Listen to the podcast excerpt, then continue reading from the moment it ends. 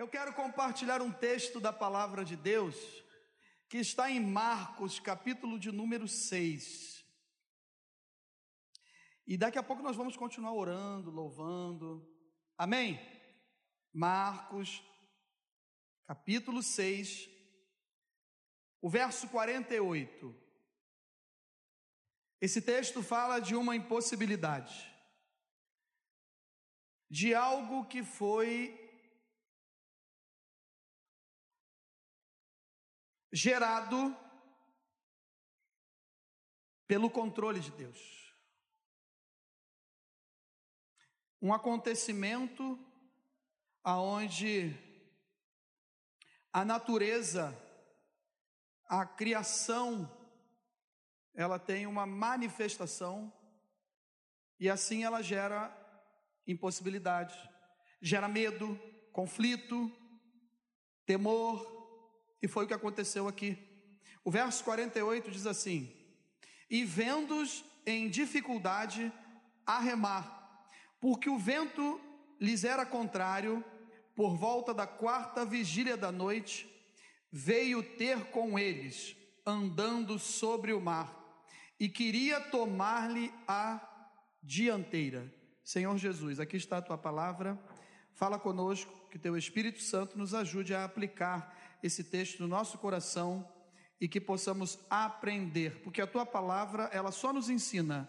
É nós que temos dificuldade de colocar em prática. Mas nessa noite, abra o nosso coração, o nosso entendimento, nos dê discernimento espiritual e que o teu Espírito Santo, que nos convence do pecado, do juízo, da justiça, e que é o Espírito da verdade, e que diz que vai nos guiar em toda a verdade, nos anunciando todas as coisas que estão por vir, nos ajude a praticar essa palavra no nosso coração. Nós oramos no nome do Senhor Jesus. O texto dessa mensagem é: o controle da nossa vida está nas mãos do Deus do impossível. Amém? O controle da nossa vida está nas mãos do Deus do impossível. Quando nós lemos o versículo de número 45, é, logo após um acontecimento, um fato, um milagre, um dos milagres de Jesus, Jesus teve 20, é, 35 milagres registrados nos evangelhos. João registra sete, o evangelho de João. E João não chama de milagres, chama de sinais. Ele registrou sete sinais.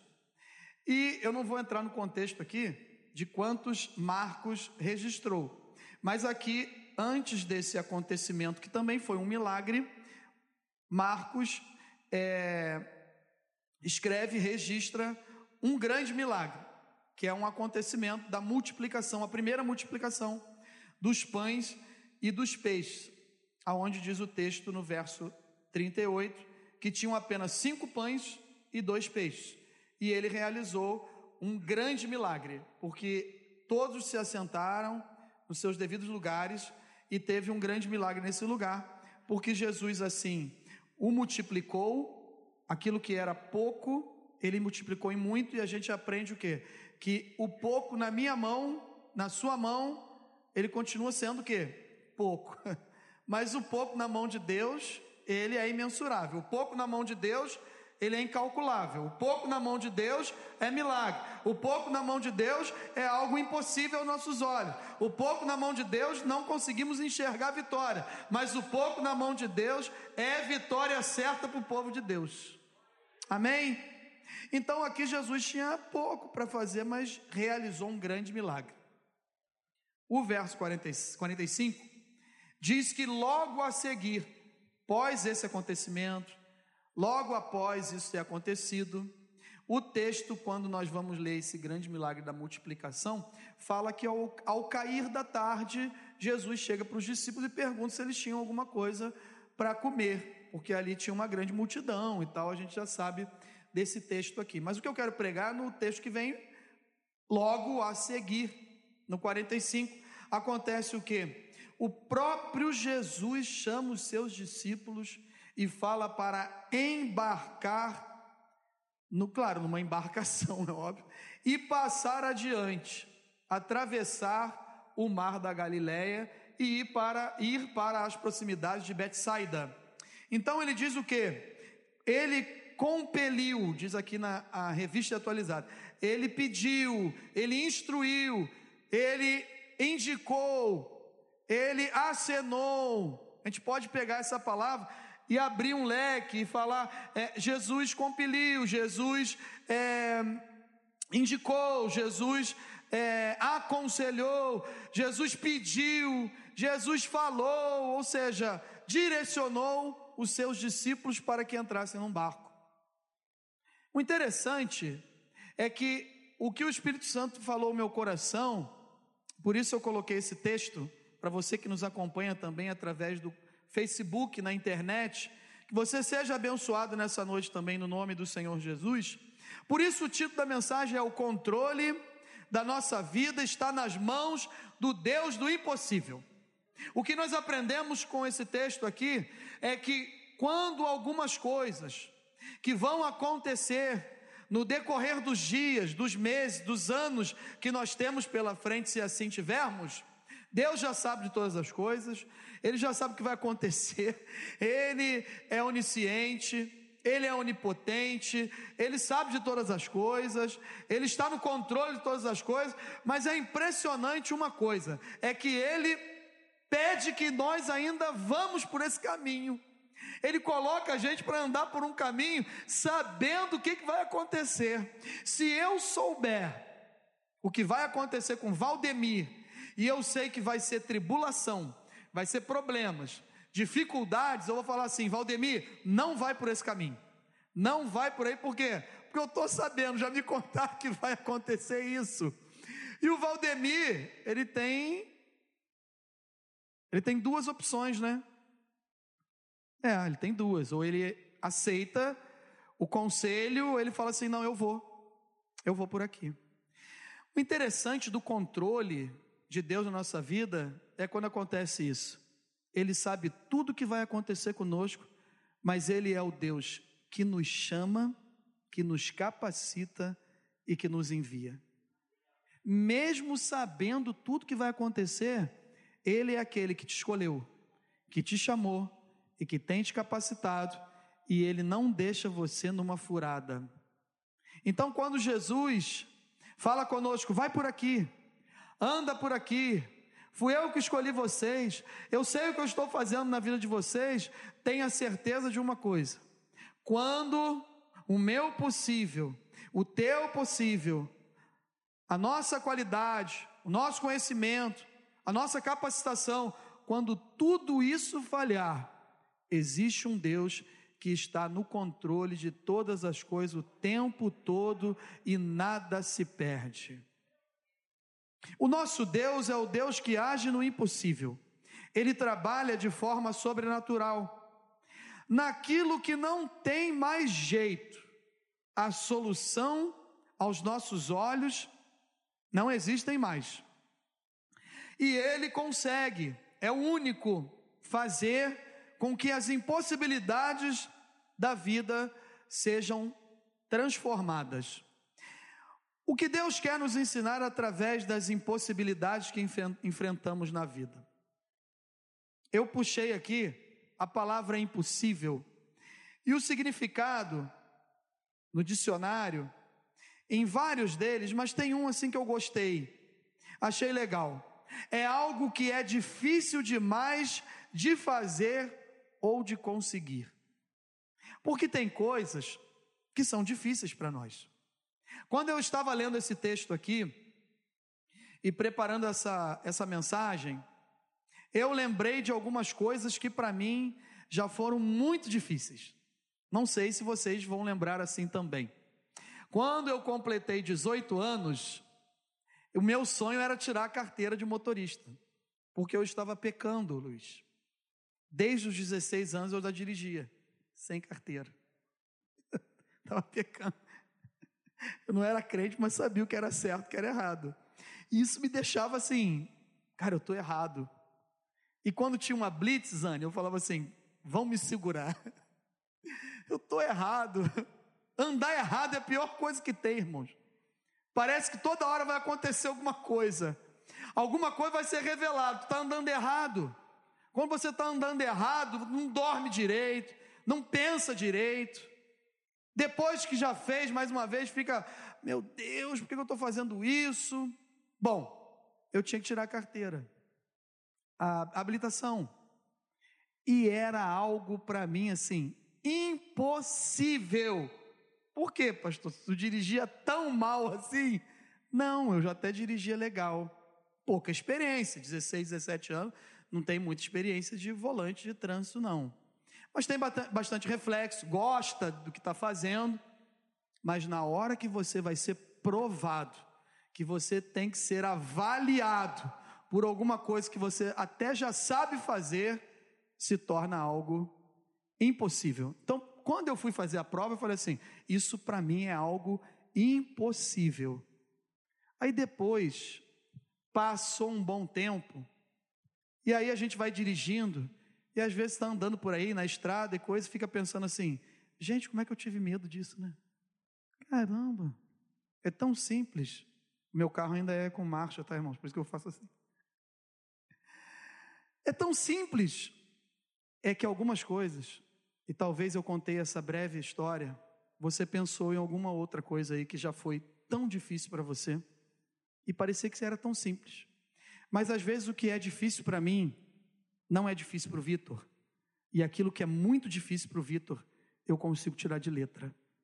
Mas uma coisa a gente pode ter certeza: quem nos ajuda sempre a ter a vitória e a vencer as impossibilidades da vida é o Senhor Jesus.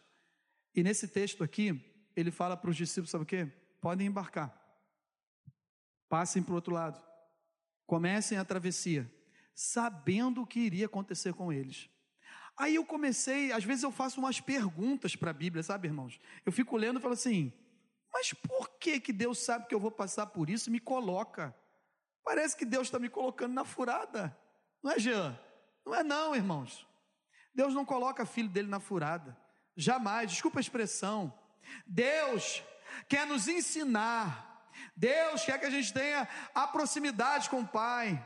Deus quer que a gente cresça, Deus quer que a gente tenha maturidade, e aí Ele permite que a gente passe por determinadas situações que é uma impossibilidade para nós, mas como Ele é o Deus do impossível, para Ele é questão de, ó, um estalar de dedos, e o milagre já aconteceu pelo poder que há no nome do Senhor Jesus. A, imp a impossibilidade, a primeira coisa que a gente aprende aqui é que a impossibilidade, ela pode aparecer. Não importa a hora, o tempo, ela pode aparecer a qualquer momento, independente de quem nós somos, do que estamos fazendo no momento da nossa vida. Impossibilidades não acontecem com árvore. Problemas eu costumo dizer que não dá em árvore e nem na parede. Problemas acontecem com seres humanos. Eu estava fazendo um aconselhamento e aí lembrei de uma coisa que veio assim e eu falei, que às vezes nós temos impossibilidades, dificuldades, problemas, e nós que somos pastores, pela misericórdia de Deus, a gente fica sabendo às vezes de alguns problemas, de alguns irmãos e de outros, e oramos, e não podemos contar mas às vezes a gente pode pensar assim: se você tivesse oportunidade, eu, às vezes, sentarmos com outra pessoa e trocar figurinhas de problemas, a gente ia falar, sabe o quê? Fica com o seu. Pode ficar aí com o seu, que eu vou ficar com o meu. Porque a gente sempre pensa que o nosso problema é o maior problema que existe. E sempre tem alguém com uma condição pior do que a nossa. Mas o nosso Deus, Ele é o Deus que é o poder. E Ele está aqui nessa noite. É aquele que sabe resolver qualquer tipo de impossibilidade. E o interessante que Jesus usa algumas coisas que foi aonde eu me detive aqui no verso 48, que fala assim: "E vendo-os em dificuldade de remar". A primeira coisa que eu falei que nós aprendemos nesse texto é que impossibilidades podem acontecer com qualquer um de nós.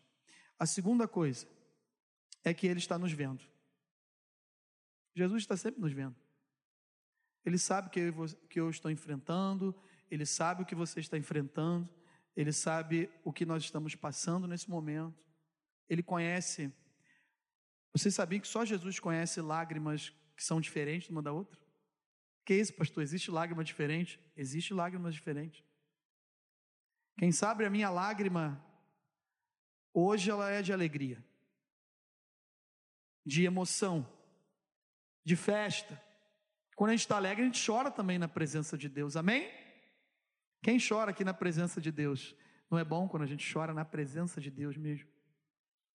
Irmãos, teve um culto uma vez, eu nem lembro quanto tempo, que eu fiz uma oração que em cinco minutos aconteceu.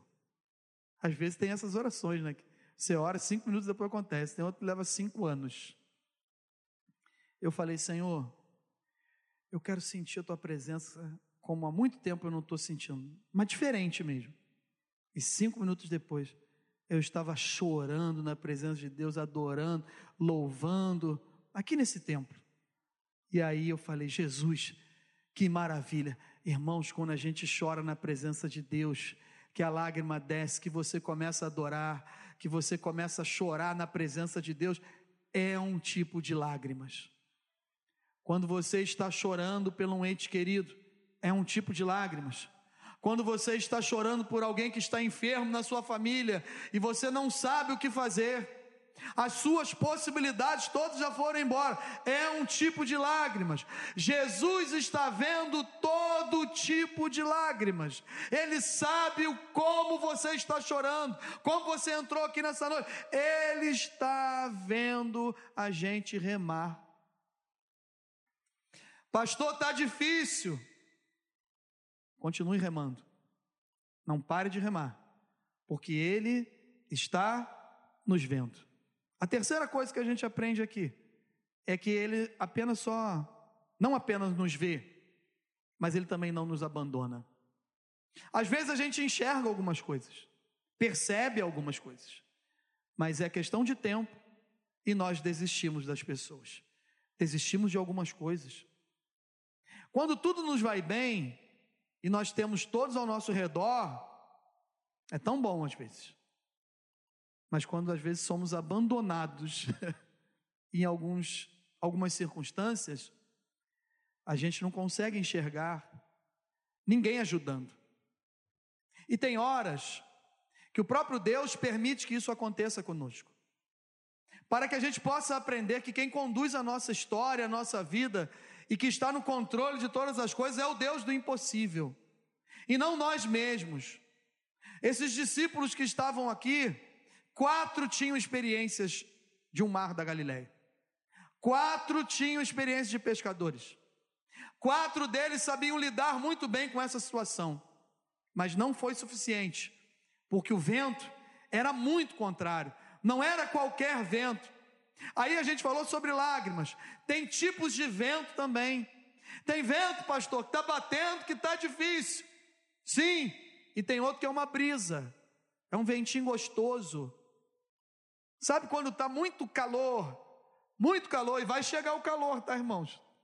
Vai chegar aí. Se você olhar o clima-tempo, a partir de sei quantos dias de novembro, já está para chegar um calorzão aí. E aí, quando vem aquela brisa, aquele ventinho, já viu? Que você fala assim: ah, veio uma fresquinha, deu um ventinho bom, né? Não dá um alívio? E às vezes você olha para as árvores e fala assim: hoje nem as folhas estão se movimentando, não tem vento nenhum, dá aquele calor.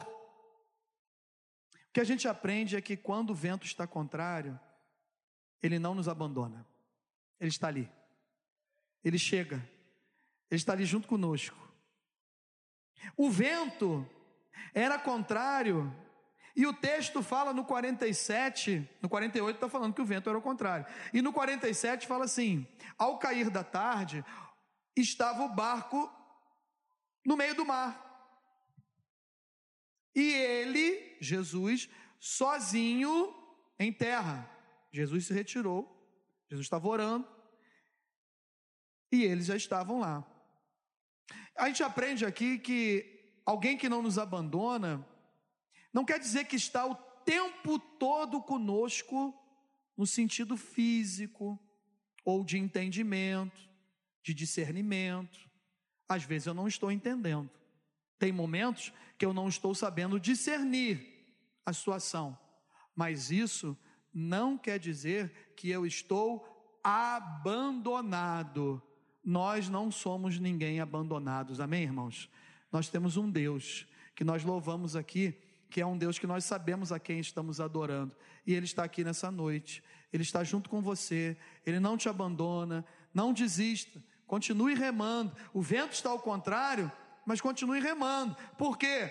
Porque Ele já sabia que o barco estava lá, Ele sabe de todas as coisas. Na verdade, ele estava no controle, ele não tinha abandonado os seus discípulos, não deixou a deriva, ó, atravessem o mar da Galiléia, deem o jeito de vocês, agora é com vocês, não é mais comigo não. Ele sabia que o barco já estava no meio do mar, desde a tardezinha, mas na quarta vigília da noite, diz o texto que, que ele chegou.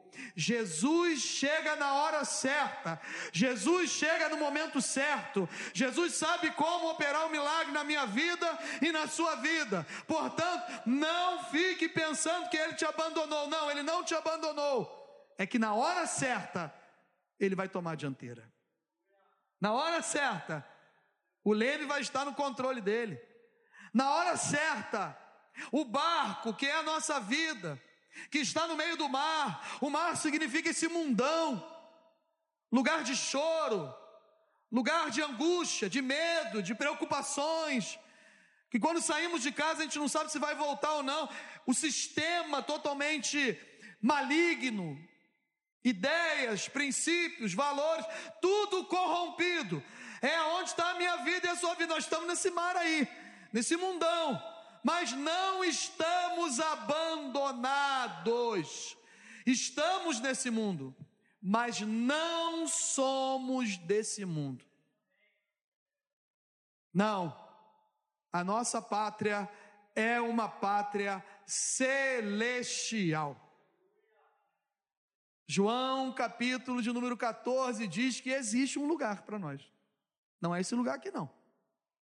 Aqui é apenas uma peregrinação, é uma passagem, é um momento, como uma erva que ela vai crescer, que vai ter um sol, vai ter chuva, vai ter alimento, mas daqui a pouco ela vai secar. E nós somos assim. A eternidade não temos como, não tem como a gente calcular. Não tem, a gente não tem entendimento disso. Não. Às vezes, 70, 80 anos, nós valorizamos tantas coisas que nós não vamos levar para a eternidade. Não é verdade? Tanta, tantas coisas que nós valorizamos que não vão conosco para a eternidade. Não. O que vai conosco para a eternidade é saber que eu vou chegar no céu, nós vamos chegar no céu em nome de Jesus, amém? E eu vou falar assim: Denilson Show, você chegou aí. Eu apelidei ele hoje, Denilson Show. Denilson chegou, eu cheguei. Mas quando eu olhar para Denilson, não é o pastor Rodrigo, não é o Denilson do som, não é o Denilson da Ana, é o irmão Denilson, é o irmão Rodrigo. E nós vamos nos reconhecer, amém? Mas não vai ter essa ligação, não vai ter esse vínculo. Eu não vou poder chegar lá e querer ficar o tempo todo de mão dada com a Mary, o tempo todo, não, não, não. Portanto, eu ando de mão dada direto agora. Fico o tempo todo. Por quê? Porque aqui o contexto é outro. Mas nós seremos como os anjos. Nós vamos glorificar, nós vamos exaltar. O que tem para nós, pastor? Os olhos não viram, os ouvidos não ouviram, e jamais penetrou no coração de um ser mortal aquilo que Deus tem para os seus. Mas uma coisa eu tenho certeza: Ele não nos abandona. Ele tem um lugar que foi preparar para nós. Se esse lugar não existisse, Jesus falou que não ia nem falar sobre ele. Mas se ele falou, ele nos prometeu que vai voltar, vai nos buscar, e aonde ele estiver, nós estaremos também. Aleluia! As impossibilidades podem aparecer para qualquer um de nós. Ele está nos vendo e conhece as nossas dificuldades e limitações. Ele não nos abandona e no momento certo ele vem nos socorrer. E a gente precisa fazer o que então, pastor? Deixa Jesus conduzir essa situação que você está vivendo. Deixa Jesus conduzir essa situação que você está vivendo. Às vezes a gente ouve tanta coisa, irmãos. Falei isso no domingo. Não está aqui no, no esboço, não. A gente ouve tanta coisa. Domingo, quando a gente pregou sobre quem eu sou, multidão ou servo de Jesus? E a gente ouve, né?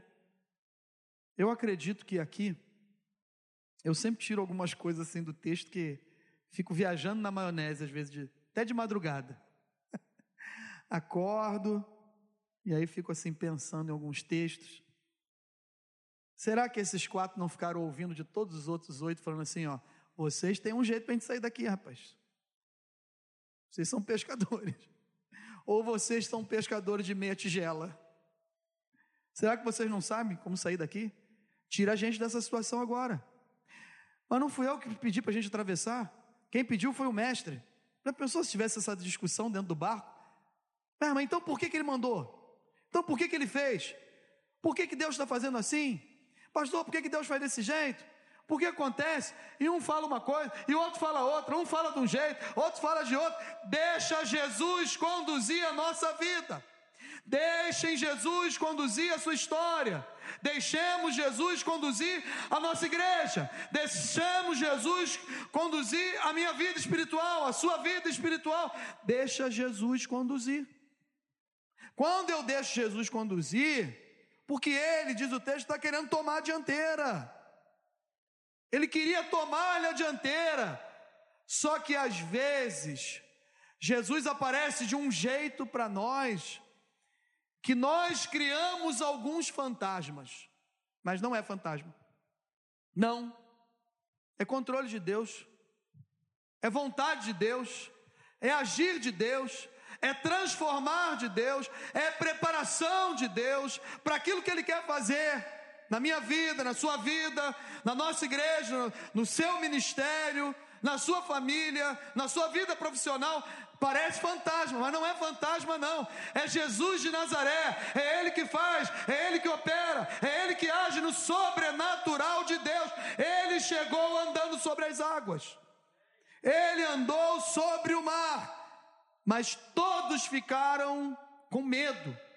O texto diz que eles estavam sem entender o que estava acontecendo. Às vezes ficamos assim, sem entender o que está acontecendo, e até pensando assim: meu Deus, será que não era melhor que fosse assim? Todo mundo aqui tem uma grande família, não tem? e acontecimentos quando eu falo uma grande família, entra parentela, familiares, são só os componentes da, da, da mesma casa. São quatro, cinco, ou não é como antigamente, igual na família do Luiz, tinham quantos? Oito. Da minha mãe tinham dez, do meu pai tinham dez. Com o WhatsApp só tem um, daqui a pouco tem meio. Vai tirando o tempo das pessoas, mas vamos voltar para o texto. Até me perdi, tá vendo? Fui fazer a brincadeira. Não, mas há momentos, me achei de novo, que a gente não entende o que está acontecendo. Um dia desse eu estava conversando com um irmão, e que Deus continue fazendo isso na minha vida. Irmãos, quando nós somos chamados para a obra, cada um tem uma, uma personalidade, Cada um tem um estilo, cada um tem o seu perfil, mas também cada um paga o seu preço dentro daquilo que foi chamado e do jeito que é, não tem como. E aí eu estava conversando com um irmão, contando um fato de um tempo atrás, na nossa igreja, e eu, o irmão ainda brincou comigo e falou: Cara, tu sempre foi apaziguador e sempre sobra. eu falei: Glória a Deus por isso. O importante é que a obra de Jesus continue crescendo, que os corações estejam sarados, que esteja todo mundo bem. E na grande família é assim que a gente pensa também às vezes, irmãos. A gente fica assim: Poxa, mas não poderia ser desse jeito. O cunhado não poderia ser uma bênção, a tia, a cunhada, a sogra, que Deus o tenha, que eu não tenho mais a minha, mas era uma bênção. Não é assim que a gente pensa? Em algumas circunstâncias dentro da nossa casa, poxa, mas não poderia ser desse jeito? Será que não seria melhor para todos? Irmãos, esse é o meu, o seu pensamento, e com coisas boas que a gente pensa às vezes, pode se realizar, mas tem coisas que não vão se realizar, por quê? Existe um controle de Deus, uma vontade de Deus e tem que ser do jeito dele. Porque a vontade de Deus ela é o quê? Boa, perfeita e agradável para nossas vidas. Por mais que a gente não entenda, muitas vezes nós não vamos compreender o agir de Deus. Parece um fantasma. A nossa vista parece um fantasma. E eu imagino que um fantasma andando sobre as águas quatro, três, quatro horas da manhã, sem nenhum tipo de ajuda de iluminação, eu imagino que seria algo assustador, humanamente falando. Mas quando ele chega bem próximo, quando ele sobe no barco, quando ele entra aqui dentro do barco da nossa vida e a gente sente a presença de Jesus no barco, a gente vê que não tem fantasma nenhum. Quando a gente sente a presença dele aqui dentro, que é o barco, que é a nossa vida, a gente vê assim: eu vou entregar para ele, eu vou deixar ele conduzir. Ele está indo à frente, ele falou que quer tomar a dianteira, então deixe Jesus conduzir essa circunstância aí que você está vivendo. Deixe Jesus fazer do jeito dele. Por quê? Porque vai dar certo. Em nome de Jesus. Vamos ficar em pé? Vai dar certo. Você crê que vai dar certo? Você crê que teu milagre vai acontecer? Então não temas. O verso 50 diz o quê? Todos ficaram aterrados à vista dele, assustados, atônicos.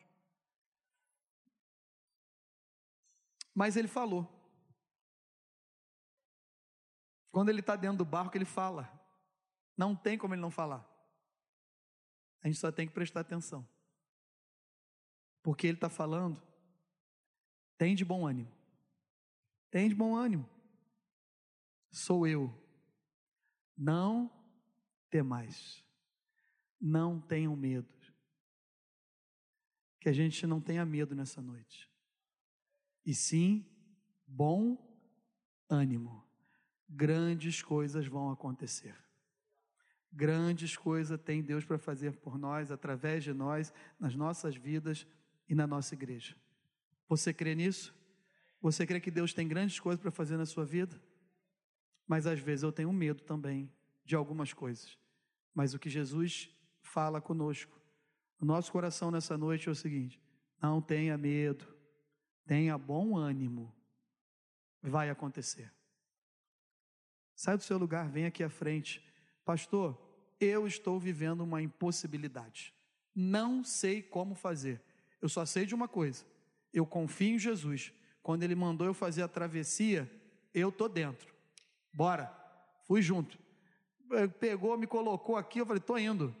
Eu e minha família, a gente está andando. Mas está levantando uma onda aí alta, ventos fortes, mas eu creio que às vezes eu estou vendo até fantasma, mas eu creio que não é nenhum fantasma, não. É Jesus me ensinando, me amadurecendo, fazendo com que eu venha crescer na graça, no conhecimento. É Jesus que está no barco, pastor. Você quer receber essa oração? Você que precisa de algo que é impossível, mas você crê que o Deus do impossível, Ele está aqui no nosso meio nessa noite. Sai do seu lugar. Vem aqui na frente, nós vamos orar por você. Eu não sei qual é a área que você está vivendo o impossível. Eu não sei se você precisa de uma libertação. Não sei. Eu não sei se você tem reações que você não quer, quer ter, às vezes. Pastor, tem horas que eu tenho reações. Opa, prazer, eu sou ser humano, eu também tenho reações. Mas, pastor, essa reação não, não bate com a Bíblia Sagrada. Essa reação ela é humana, eu não quero mais ter essa reação. Isso é impossível para mim. Sai do seu lugar. Vem aqui, nós vamos orar pela sua vida. Coloque diante de Deus, irmãos. Impossibilidades a gente tem, mas nós servimos a um Deus que ele destrói todo tipo de impossibilidade e ele torna possível todas as coisas, porque ele é o Deus do impossível. Senhor Jesus, aqui estão os teus filhos, os teus servos, ó Deus, que o Senhor tocou no coração deles através desse texto, dessa mensagem, assim como o Senhor falou meu coração, aonde eu pude ver, Senhor, que as impossibilidades da vida elas nos levam a ter um crescimento contigo, nos levam a aprender a confiar mais em Ti, a ouvir a Tua voz e saber que o Senhor está no barco, que o Senhor está no controle. Só que nós somos seres humanos, medrosos, temerosos, e às vezes o nosso ânimo, Senhor, ele fica lá embaixo. Mas o Senhor é aquele que reanima, é aquele que traz a esperança de volta, é aquele que faz nova todas as coisas, é aquele que reconstrói, é aquele que traz novos sonhos, projetos, planos, aquele que muda a história, aquele que traz uma nova visão dentro de uma batalha espiritual, ensinando que o Senhor tem grandes coisas para fazer no nosso meio e através de nós. Só o teu Espírito Santo é que pode nos ajudar, só o Teu Espírito Santo é que pode nos encher e nos dar condições de estarmos na tua presença, louvando e bendizendo o teu nome, mesmo quando estamos enxergando fantasmas, coisas assustadoras, mas na verdade é apenas o sobrenatural de Deus. E o sobrenatural de Deus não é do nosso jeito, Jesus. Ele é do teu jeito. Ele é na tua velocidade. Com as tuas palavras, Jesus. Não com a nossa palavra. Com a nossa intrepidez, eloquência, experiência, dicção, não, isso tudo faz parte da bênção, mas o mais importante é a tua presença aqui nesse lugar, é a tua presença no coração dos irmãos, é a tua presença no nosso interior, na nossa vida, aleluia, para que as pessoas possam olhar para nós quando nós chegarmos do outro lado da travessia, na margem do mar da Galileia. Quando nós entrarmos pelas portas celestiais, que a travessia acabar, o que vai ficar, Senhor, são as experiências contigo. Nada vamos levar desse mundo, a não ser a alegria da salvação. O nosso corpo um dia vai fechar os olhos aqui. Abashuriande cantarabe subiandaramana. Lemarabe cantalaba subiande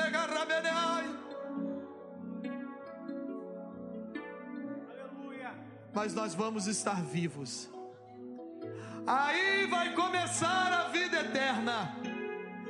Vamos abrir, Senhor, os olhos na glória celestial, aonde estaremos para sempre contigo.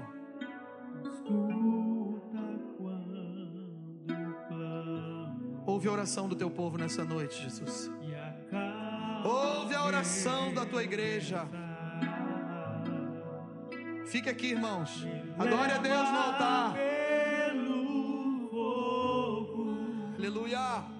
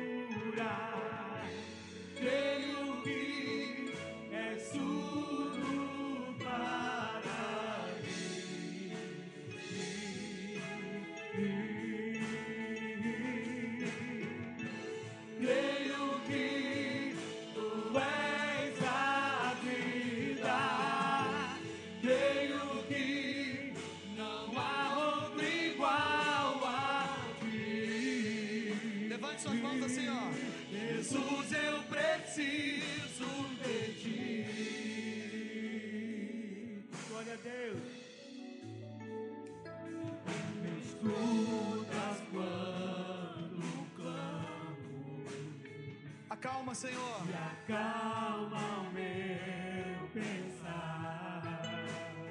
E levas pelo fogo.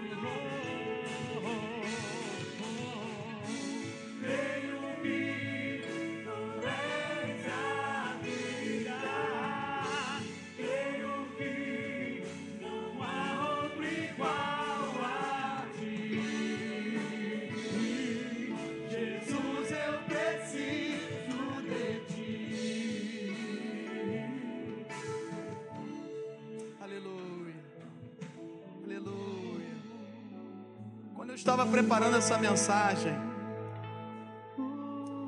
eu fiquei lembrando de uma coisa.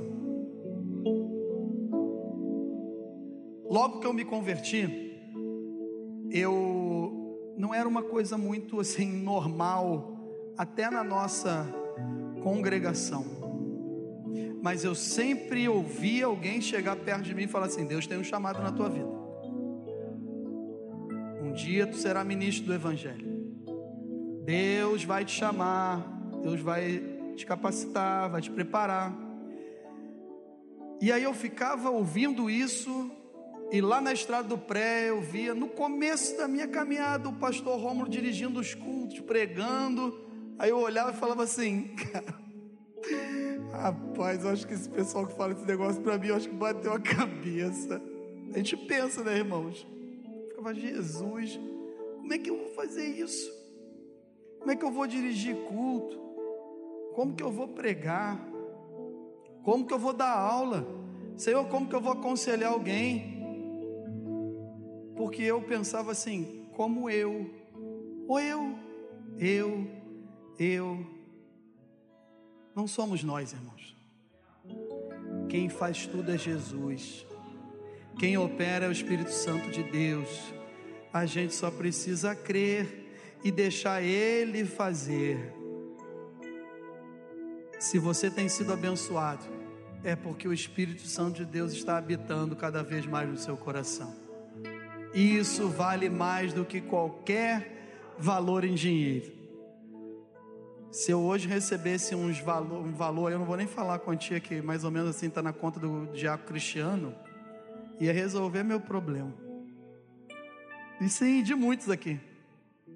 Mas a gente tem que prestar atenção também Ele é a raiz de todos os males, a Bíblia diz. Então Deus sabe o que cada um de nós pode ter, o que que nós temos, mas o mais importante é sermos cheios do Espírito Santo de Deus. Jesus, eu preciso de Ti.